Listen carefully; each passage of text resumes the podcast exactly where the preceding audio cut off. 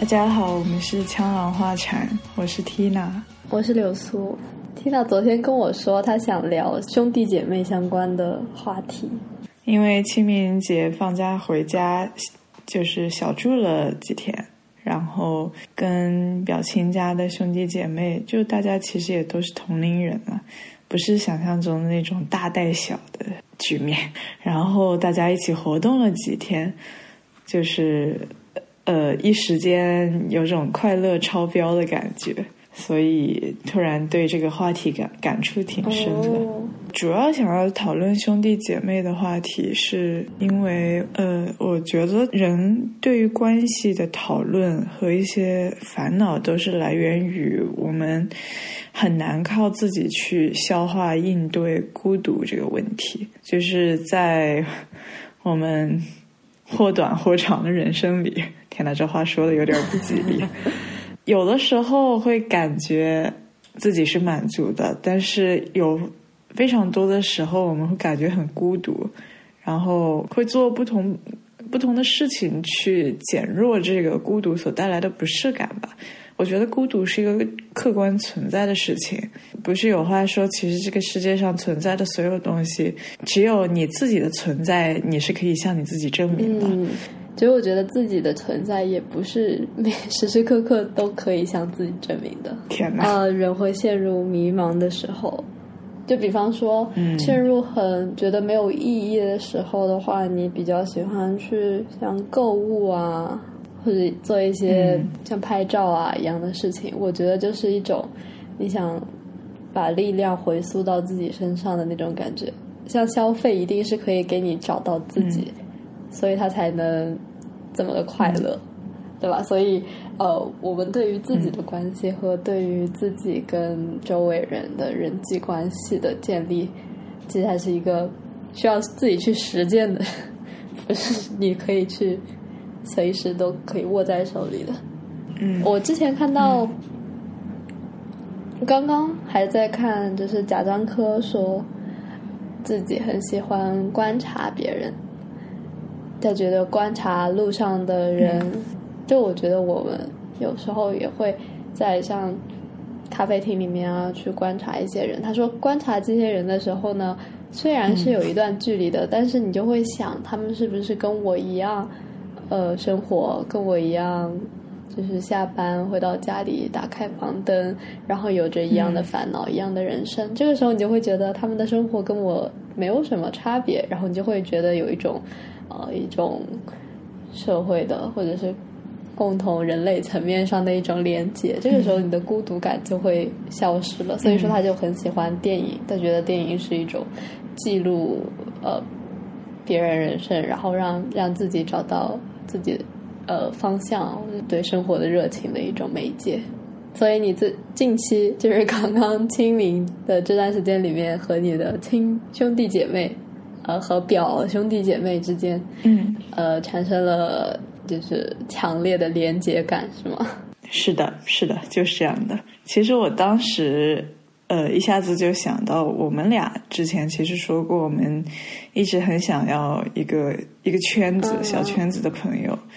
然后我跟我弟弟在从老家回来的高速公路上还讨论起了这个话题。我就跟他讲，我将小圈子朋友这个概念定义为等于四个人的小团，等于四个人或大于的小团体。就是三个人就感觉有一个人好像是独立出来的，所以就不考虑了。于 于是就是说，四个人起步，三个人走在路上聊天的话，你可能两两在聊天；如果四个人的话，就是二二可以再聊，就不会有人落下。三个人的话，就感觉会有一个人落下的感觉。对，是的，是的。然后其实你我有，我们两个说不上近期吧，但是我们其实有过小圈子体验。就是上一次你来杭州找我，然后你带了你的朋友，我我带了我的妹妹，我们那天是四个女孩子一起出行，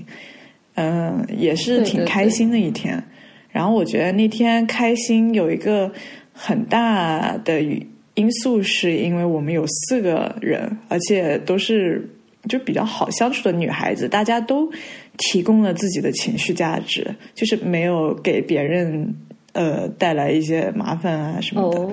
然后那天就过得特别愉快。我觉得很好玩，就是你刚刚说他他提供了情绪价值，但是你说的是没有任何的麻烦，嗯这个情绪价值好像和麻烦应该是划等号的吧？情绪价值和麻烦画等号是指什么？就我先来解释一下我的说法吧。呃，比如说小团体当中有四个人，然后有一个人正在闹别扭，他全程不说话，可能跟他的性格有些关系，或者他当天遇到了什么事情，那这个人的存在其实是没有那么大意义的，就是没有贡献什么东西。那剩下的就有点像是三个人出游了。虽然他们带了，这个第四个，理解，我的理我是。就前半部分跟你一样，就是他可能在闹别扭，然后如果是一个团体的话，那另外三个人帮助他解决这个别扭的话，是为了整个团体提供了一定的情绪价值。哦，啊就是参与进来了。对对对，我觉得说说到底，说到底，我们想法还是一样的，就是这个小团体的意义要在于所有人都有一种参与感吧。然后那天我们四个人，呃，虽然是你我，可能再加上我妹妹比较相识，但是。虽然有第一次见面的女孩子，可是大家都有参与到一天的、嗯，我觉得整体相处下来，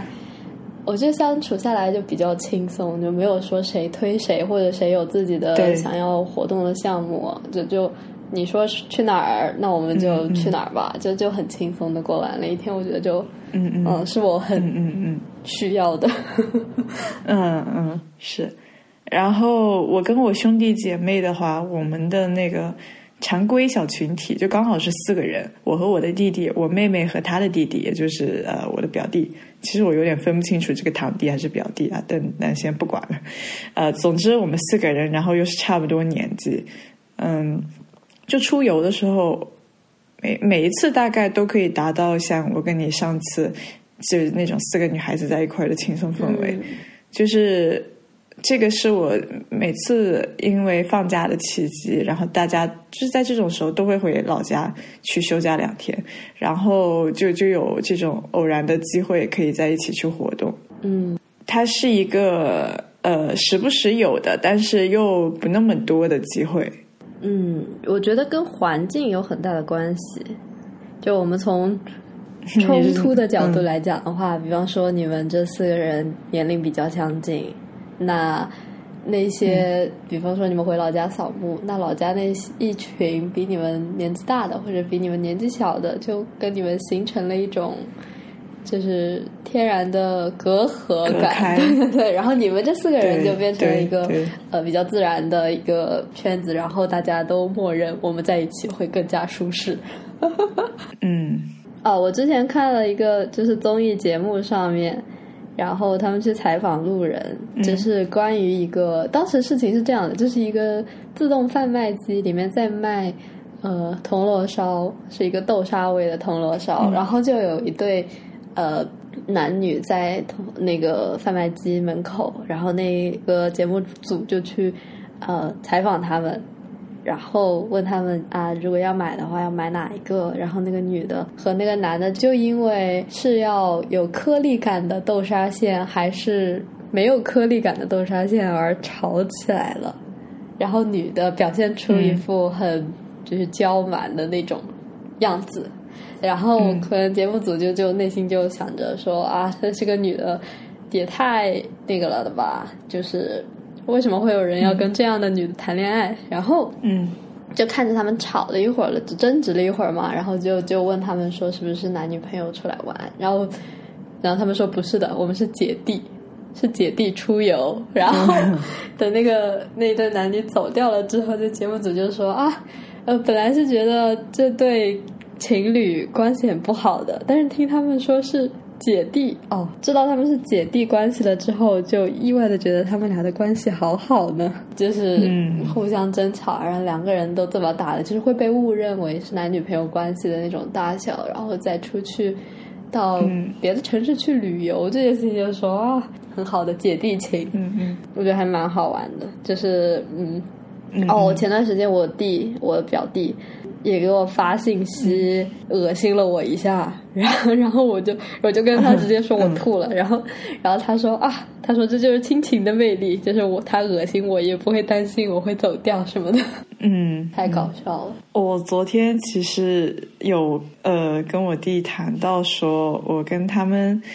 对话的时候会经常有一些特别家常的口水话。但其实我这个人跟朋友在一块的时候，可能会倾向于讲一些我觉得需要有交换彼此意见呐、就是要有营养的对话。但是我跟家人会进行没有营养的对话，而对于我这个人来说，进行没有营养的对话其实不是一件容易的事情。嗯，就是那你跟家人进行的都是怎样的没有意义的对话？这有点像是会就这种豆沙馅儿细腻程度的事情进行一个讨论吧。哦，然后可可能呃，可能也会做出那种蛮横的样子，比如啊。有颗粒感的才是王道啦！你这个是就是吃细腻的，这一点意思都没有，歪门邪道，然后再再去大肆的批评对方的选择，就是其实是没有那么大意义的，但是仅仅是让我感觉这个瞬间，我们两个在这件事情上都有一个更强的参与感。呃，可是我只有跟家人在一块的时候会这样，因为我知道以一种以这种没什么营养的切入点开展这样的没什么营养的交互交集，就是跟他们在一块儿，以我们的关系稳固程度是可以的。就就比如说，像我弟有的时候也会恶心我，然后我就直接像你一样回复你弟说我吐了。但这个我我我是不会这样子回复一个朋友的。哦，当然，除非除非可能跟对方的性格有关系吧，但是就是以我的性格来讲，一般来讲我不会这样子的，呃，跟朋友讲话。确实，我觉得如果有就是谈恋爱了之后，应该也需要跟男朋友或者女朋友进行一些无意义的对话。因为你要是追求，就是你像你像你一样追求跟朋友交流话话语之中的价值的话，你跟一个未来将可能跟你一直在一起、二十四小时在一起的人，就是要么不说话，要么只说有意义的话的话，是一件很嗯，很苦闷的事情吧。很累，对，非常的累。对，很辛苦的。是这样，我妈妈就其实不太喜欢我这样，所以我现在已经改变了很多我跟他沟通的方式，就是在话题选择方面，他不明白为什么我什么事情都要开展讨论，因为对他来讲，讨论是一个没那么有意义的事情，就是也不是意义吧，就对他来说，讨论不是一个可以让他感到收获的事情，他会觉得很烦。哦，然后也会很讨厌，一定要去好像表达一个立场或者发表一个观点。呃，在在我想要开展一段讨论的时候，他的理解就觉得我要跟他吵架，或者我想要开开始一场搏辩，嗯，就是 可能认同感于是就变得不愉快。比较重要。还是什么的，不知道，可能就是不喜欢，不喜欢有冲突，是的就是不喜欢观念的冲突。对，呃，然后兄弟姐妹关系除了可以有那种小圈子的氛围以外，昨天我不是还去看了《我的姐姐》那个电影嘛，就是张子枫演的。首先赞一下张子枫的演技，真的很不错，就是我蛮喜欢那部电影的，说实话。那部电影怎么了？我没有看，在香港好像要晚点才能上映。那部电影大概讲的就是，嗯、女主人公她已经成年了，然后大学快要毕业，准备考研去北京，呃是是四川女孩子，然后，呃，她有一个比她小非常多的弟弟，就是像是儿子一样的一种年纪的弟弟。然后我的年纪其实可以说上是跟女主人公差不多的，我也有一个跟她差不多小的弟弟，就有个家里有个八九岁的弟弟。哦，然后我是跟我妹妹一起去看的，我们两个都是姐姐，而且我们的就是呃生活烦恼当中有一条就是做作为姐姐这个角色的，所以呃我们就是看了这个电影，其实感受到的共鸣不少吧。嗯嗯，我觉得这部电影它其非常女性友好，然后他拍摄和探讨其中一些呃问社会问题，比如说重男轻女啊，或者一些社会对女孩的期期望，嗯之类的东西，都挺女性视角出发的。所以说，你昨天跟我讲说你那个嗯直男同学跟你讲很一般的时候，就我们两个都觉得，其实可能存在的是一个男女呃差异吧，就不一定是说这个电影真的很对他。跟我讲的这个故事，就是一个关于他一开始不是很想带这个弟弟，然后后来变得很想要的，然后他对这个想要表示十分的质疑，因为他觉得是被逼迫之下才、才进行的这样的选择，有点像嗯，就是周围社会强加给你的一种价值，嗯嗯。是这样的吗？嗯，呃，因为因为我就其实跟电影中的姐姐有非常相像的经历，但是没她那么困难。呃，我家里的话，就是我小弟的教育问题，甚至甚至我大弟也是。我跟大弟在中学的时候一起转学去了香港，然后基本上可以说是就我们两个一起生活吧。尤其教育方面，就在学校的事情，其实我们只能靠自己去做。然后因为他年纪比我小，所以很多时候我就自然而然需要去照顾他，而且我感觉家里人也好像期望我去做一些可能作为半个家长该做的事情。然后我有经历过，就是感到很委屈的阶段，因为我自己也是孩子，而且我觉得照顾自己就已经很不容易了，但我还要去照顾他，我就觉得凭什么要这样子？就是这个是完全跟那个女主人公一样的。然后经历的过程的话，当然不太一样，就是我像呃，我我毕竟家长健在，而且。呃，我们家经济条件什么都很好，就不太需要考虑这些物质方面的问题。我觉得真的已经是非常非常幸运的了。然后最后我接受了自己作为姐姐的责任，这个过程我觉得其实跟前面我们所说的孤独问题有很大相关。有兄弟姐妹真的就是这个前提啊，有参与感。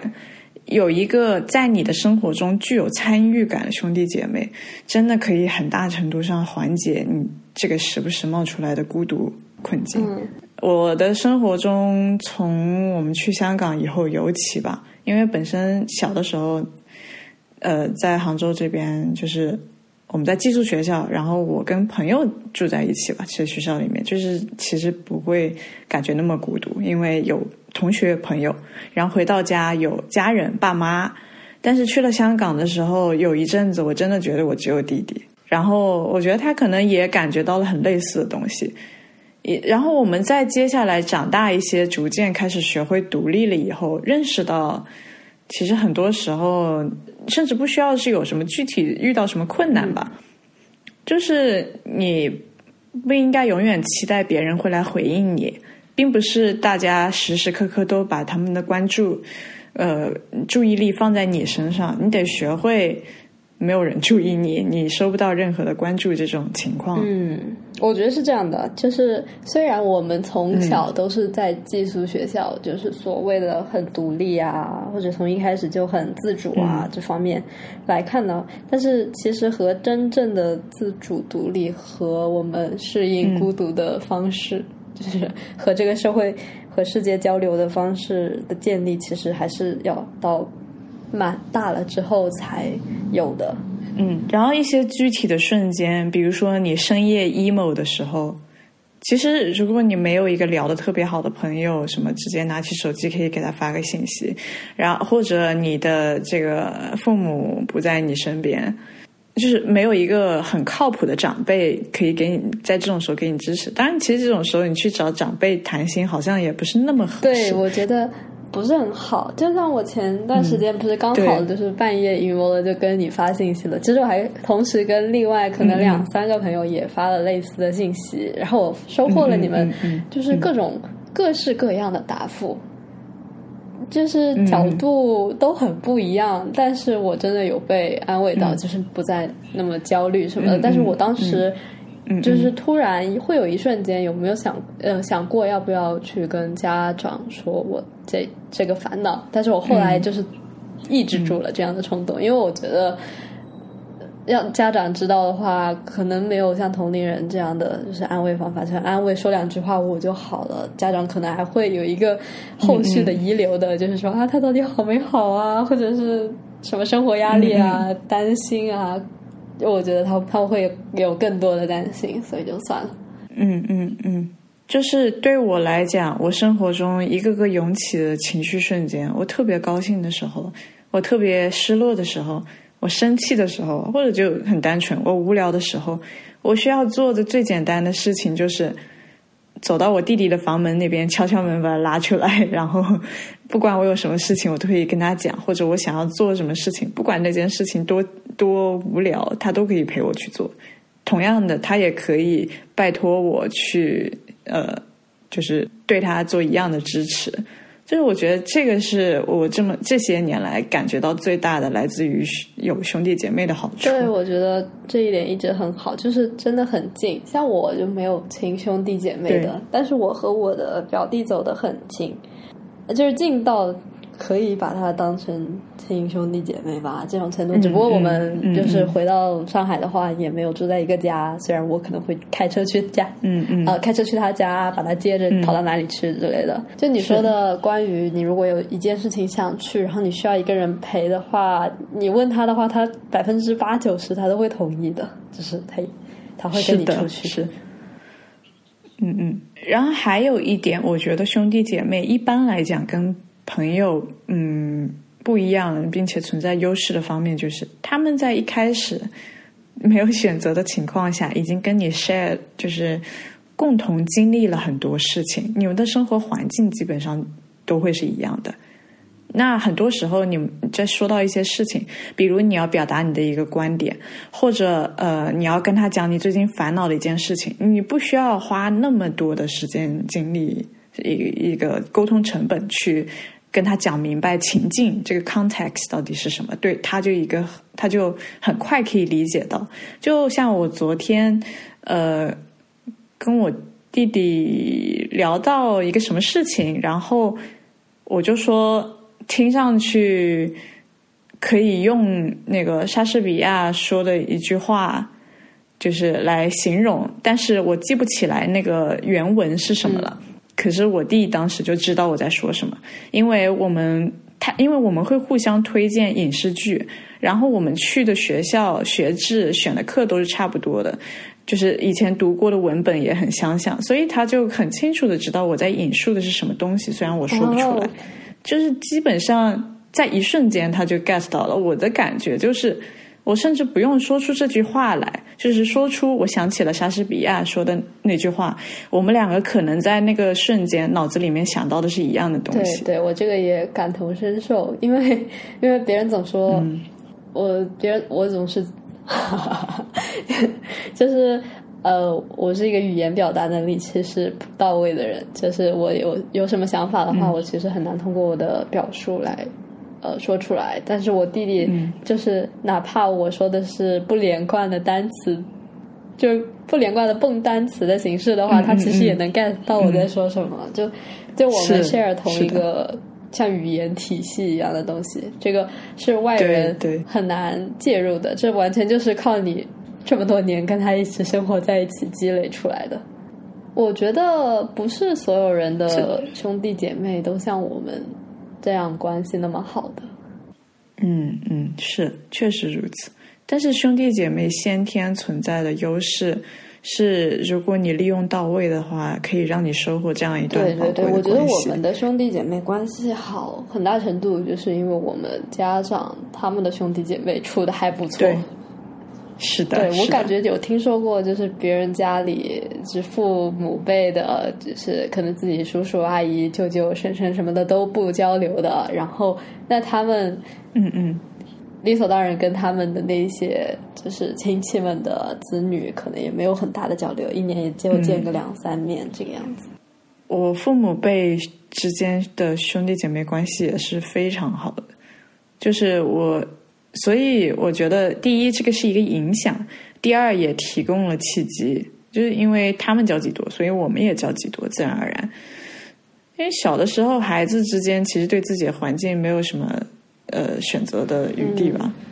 然后我现在的话，试图想象我与我兄弟姐妹的未来，我觉得我可以想象到，我们将来即使有自己的家庭，也会像我们父母辈一样那样连接紧密。对，我觉得因为你跟你的家长，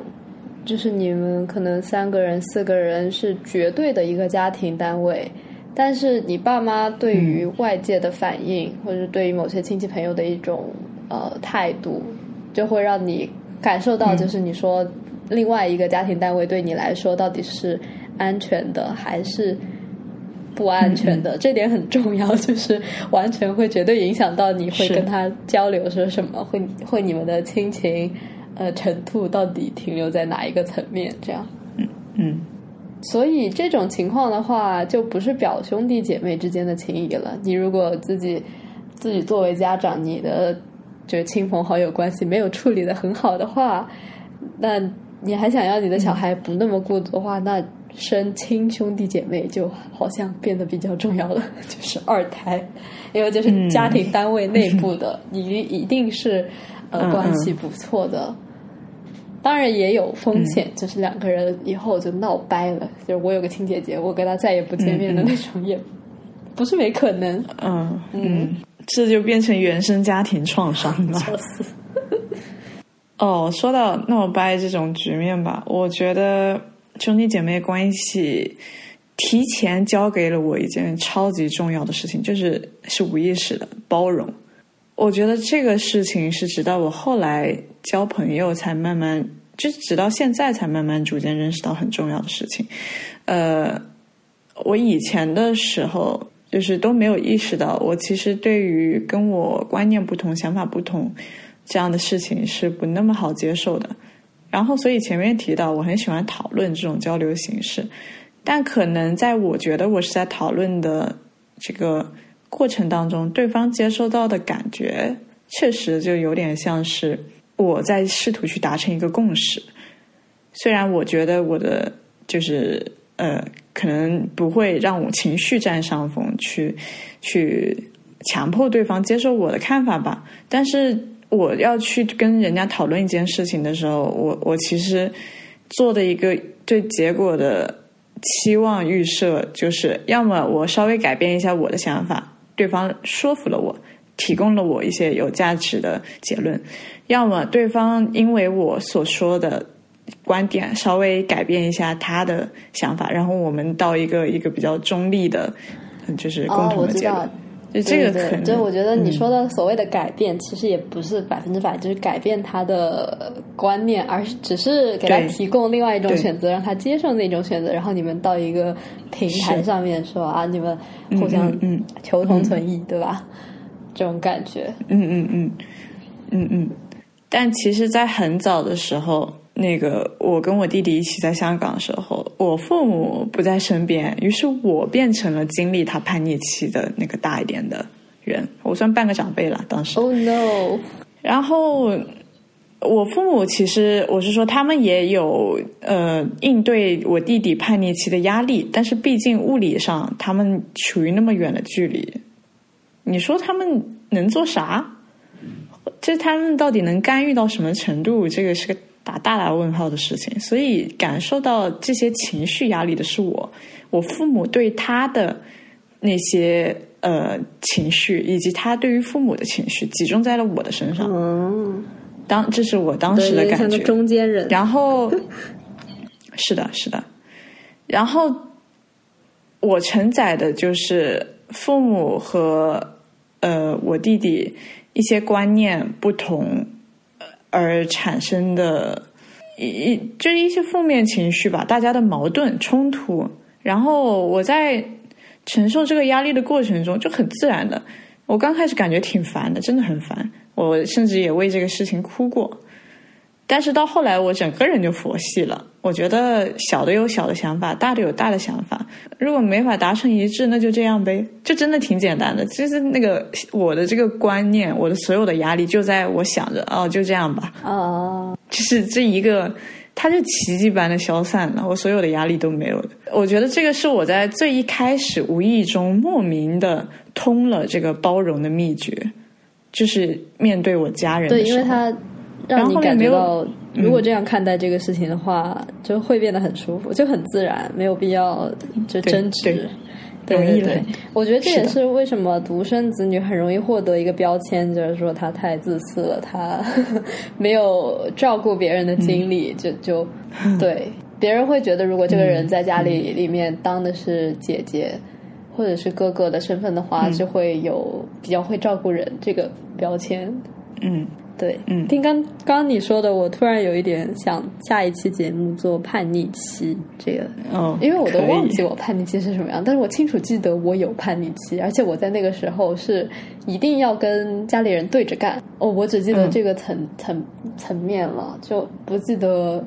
嗯嗯。到底发生了什么事情，或者是为什么会有这样的观念蹦出来之类的。嗯嗯，我是属于没有叛逆期的那种人，就是我家长跟别人形容我的时候，就说我们家小孩是没有叛逆期的，就说我，呃，可是我一直觉得没有叛逆期是一个很恐怖的事情。你是感觉后面会有更大的问题吗？对对，我觉得你如果一定程度没有发泄出来的话，那后面说不定会有更恐怖的事情发生。像既然哦叛逆期是一个大家普遍都有的话，那你没有的话，你是不是会有一点什么问题之类的？OK，我们先把这个留给下一对对对期节目。，已经开始聊起来了。但我其实觉得包容是一个挺分情境的事情，就是我对于家人已经获得了这种包容的能力，但是我当时还不清楚这个原来就是包容了。也，但是我在后续的一些关系当中，比如说像啊朋友啊或者恋爱关系当中啊，其实我依然并不是一个那么会那么包容的人，因为我其实并没有完全理解包容到底为何物。只是家人很早的，其实已已经是可能给了我一定的实践机会吧，仅此而已。哦、对，我觉得，因为你当时的情境在于你的弟弟和你是作为你弟弟和家长的中间人的这个角度，然后你实现了你的包容。但是如果真的是因为是第三者嘛，如果你是第二或者是第一，就是参与者的话，你可能对包容这件事情又会有别的看法。是是，对，而且我觉得，就是你说当时是无意识的意识到了自己，呃，就是无意识中发生了你接受了包容这个心态嗯的情况，也也是因为我们会把这些品德，就是把它包装成一个词语，然后不停的就是教育你，但是嗯。实际上很难跟生活中的事情进行一定的联系。你要通过实践了之后，这些所有的关于就是美好品质的一些词语，才能够真正的进入到你的生活。嗯嗯是我觉得如果比较叛逆的话，可能还会呃，就是在说那些美好词汇的时候，会觉得自己啊，我有我有什么必要要去获得那些品质吗？这样的想法也会蹦出来。嗯嗯嗯，叛逆期就有点像是一段中二想做反派的时期。嗯嗯，因为前面都太乖了吧？不行，这个要留到下一期再说。我我想去就是嗯嗯嗯呃问一问别人叛逆期是怎么样子的，也还蛮好奇的。嗯，好的好，OK，嗯啊，我最后稍微再分享一点，我现在回想起自己当时夹在父母和弟弟之间获得包容能力的一点感悟吧。就是那个时候我年纪也比较小，其实我最大的一点体会是我以前小的时候会下一些很绝对的呃结论，就是类似如果一个人怎么怎么样，我这辈子就不会再继续跟他交往，就是一些原则的东西定的很死，或者把这个原则底线定的过于高。这个过于高呢，嗯、指的是一些嗯不理解人性的情况下，就是制定的原则规则。嗯，我以前也会这样，特别是对同学、嗯对朋友有超级高的要求。就呃，我当时自己肯定不觉得自己是有超高要求的人，就是当时觉得这都是，嗯嗯嗯这都是所有人应该做到的呀，这就是很普通的，就是正确的东西，你知道吗？就就会对别人有类似这样的期待，嗯。然后我觉得也是因为当时的世界样本比较小，因为你的交流的圈子就完全就是在的呃学校之内或者是班级内部，然后就会嗯嗯嗯，对，嗯。总之，我弟弟叛逆期的时候做了不少刷新我三观下限的事情。呃，然后我就从那种震惊自己的原则被一次次打破之后，最终妥协了。然后我的原则也从此改变了，真是实在是太容易改变了，因为没有一次在我一开始列出的这些原则被打破的时候，我决定我再也不要跟他交往了。很简单，因为他是我的家人，他是我的弟弟，而且我也由此发现，原来的原则，他们真的足以被称之为是原则吗？总之，在这种冲击之下，呃，我觉得就像你说的，本身我获得的这个世界的样本太小了，但是我的家人其实就提供了我不少样本，在那个时候。也好，也也从某种程度上拓宽了我的一些对这个世对这个世界的认知吧。所以我觉得，即使在将来我再遇到一个不是我家人，就可能一个陌生人，但是在这些在在我的原则上蹦跶的时候，我可能会有一些新的想认识。嗯，对，我觉得，呃，这也是亲朋好友对你带来的一点好处吧，特别是兄弟姐妹。因为离得比较近，然后像是百分之多少，至少现在还小，你们还待在一起，对就是百分之多多少的生活，你们都互相分享对方的，就像你接触的生活样本，嗯，就是像翻了一倍一样，速度会变更快一点。但是如果你只是一个人的话，你靠自己去闯，去认识这个世界的话，很容易走向一个比较封闭的圈子，这样。嗯嗯，他们是我人际关系实践的一个缓冲区域，兄弟姐妹们是我的练习场。我觉得我们还是比较探讨了兄弟姐妹们当作为朋友这一方面的东西，但其实关于亲啊人的连结这件事情，应该还有更加沉重的一面。我们只是谈论了它比较轻松愉快的一面。哦，好吧，嗯，我认为最沉重的一面就是，呃，我以前无数次跟我父母提到过，我说我真的很希望我可以跟我弟断绝关系，包括我小的时候真的很想杀了他，然后就是到后来长大了以后，意识到我没法杀了他，嗯。就是就是这个是第一个第一个认识到的东西，就是我不可能杀了他，因为他是我的弟弟。呃，当然，这个这个前提就在他是个弟弟，前提是因为他是一个人，我杀了他，我要负法律责任。那这个是在一个社会框架下的，可是，在家庭层面上，我我后来跟我父母就说，我很想从法律层面上不要这个弟弟。那那就是用可能签个什么协议断绝我跟他的关系，这个是可以做到的事情，但是最终也没能做到。一法律很麻烦，二家庭内部我父母就不会允许这种事情，所以他永远都是我的弟弟。那么在接受了他不得不是，而且并且永远是我的弟弟的这个情况下，后面我才因为这个条件不得不对他做的所有事情都妥协。然后我才因此在某种被逼迫的情况下学会了包容。嗯，说不定我们本身就是排外的，但是因为血缘就是一种无法抗拒的力量，让我们学会了如何做对对对对对，家族里面正确生存。这样，是的。嗯，血缘关系和我觉得这种家庭啊、社会的环境的制约，使得这种嗯兄弟姐妹情成为一个你从出生起就难以挣脱掉的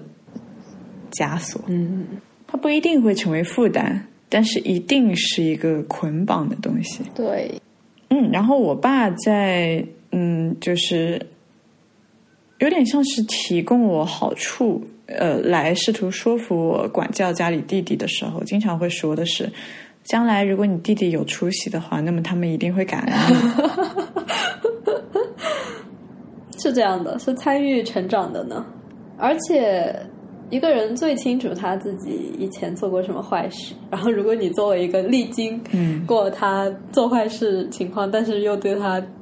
就是 提供了一定程度的包容的话，他确实应该会很感激吧。嗯。人的记忆力其实很不好的，就就对于自己做过的羞耻的或者是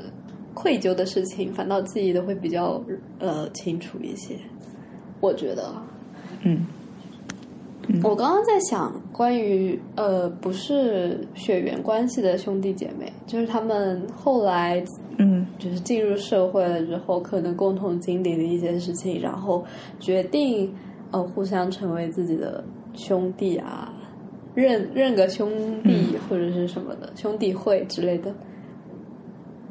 嗯或者是基督教就是教会。他们建立的竟然像姐妹一样的情谊，这个样子的东西，跟我们说的这种关系是不是呃有相似，或者是不？我觉得，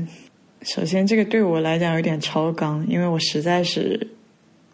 想不起来我身边有哪个人有类似的经历。嗯，对，但是我有看到过网上有很多人写，啊、说自己的丈夫有有很在外有很多兄弟，就哪怕自己家里都都不行了，然后也要有为了兄弟两肋插刀什么的这种故事。嗯，那个情谊就不知道是什么了就不知道他到底是出于就是孤独参与的，还是一种社会压力的像像男性气概之类的东西，面子工程。有这种各种复杂因素的参与，然后但是他们其实也是包装在一个兄弟姐妹情谊之下，嗯不知道呢，好复杂。嗯，我觉得兄弟姐妹情谊它有个非常纯粹的条件，必要条件，就是我刚刚所提到的，在我身上对我而言是个枷锁的那个东西。嗯至于你刚刚提到的没有血缘关系，但是兄弟两肋插刀，然后最后去做了那么多事情，只能说兄弟姐妹情谊是种包装吧。对对，但是最核最中心的那个东西其实缺失了。我我并不是说他的这种做法不可取，对，但嗯嗯，我知道你是什么意思，就是他他的这种嗯。可能是对某种就是情节的放不下，他可能放不下他们之前共同经历的美好时光，因为他现在过得很苦，或者是嗯嗯呃嗯放不下以前就是共患难的那种很贴近的，就是出于孤独的一种体验，然后要么就是。呃，互相以前为对方擦过屁股，就是干过一些，呃，很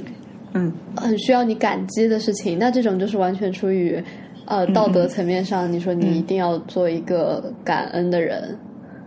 就有点像、像是你的超我 在控制，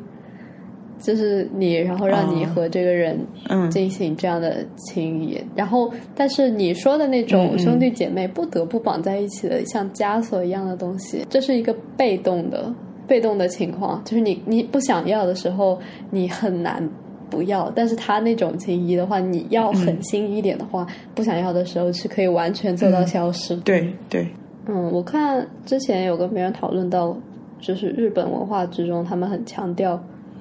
羁绊，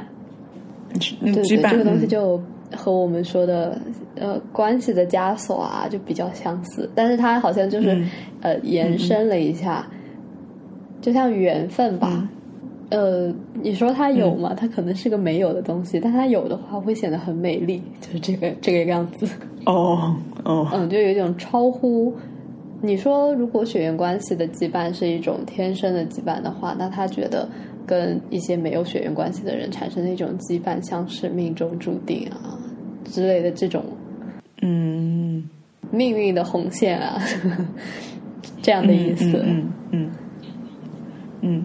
有种像这个就就是一个很像上帝或者是某种神赋予了你们的关系的一种正确性，嗯，就给给你们的关系有一种价值。呃刚刚所说的就是客观存在的事实，我跟这个人有血缘关系，我们是一个妈一个爸呃生的，这个是客观事实。你刚刚所说的宿命论，它插入了一个人造的神，嗯，它就是一个人造的血缘关系，从某种程度上来讲。对对对，是就不一定是血缘这个这个概念，但是它是一个羁绊，对吧？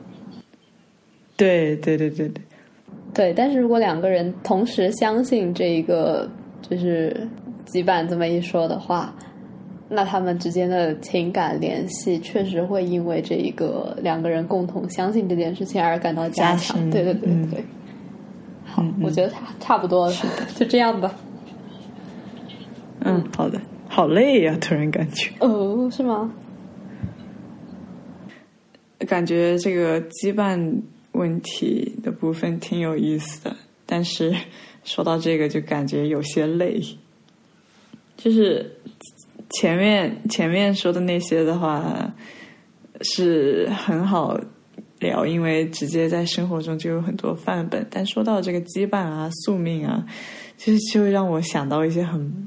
庞大的东西，好像跟这个宇宙相关，就觉得真的如果要仔细思考，我就要陷入沉思。，对，这就不像我们刚才就是说到自己跟自己的兄弟姐妹一起出去玩有多么轻松愉快。对关系上面，我觉得其实我们兄弟姐妹情谊没有出关系，主要原因还是因为钱钱上没有出问题，对，对对对，是这样的。太真实了。哦，我看那个我的，我看我的姐姐那部电影的时候，里面那个姐姐从头到尾经历的这么难啊，带不带这个孩子，带了他这辈子就毁了。我看到这么多，就是他真的里面讨论到很多难的女性问题，百分之九十真的，我觉得至少百分之九十是靠有钱就可以解决 没，还真就没必要上升到感情层面。嗯，然后我包括我跟我一起去看电影的妹妹，我们两个作为姐姐，我们都觉得父母健在真好，就是，然后有钱真好。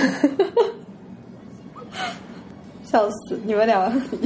对这个电影生出的感想居然如此真实。对啊，最后就是这样子。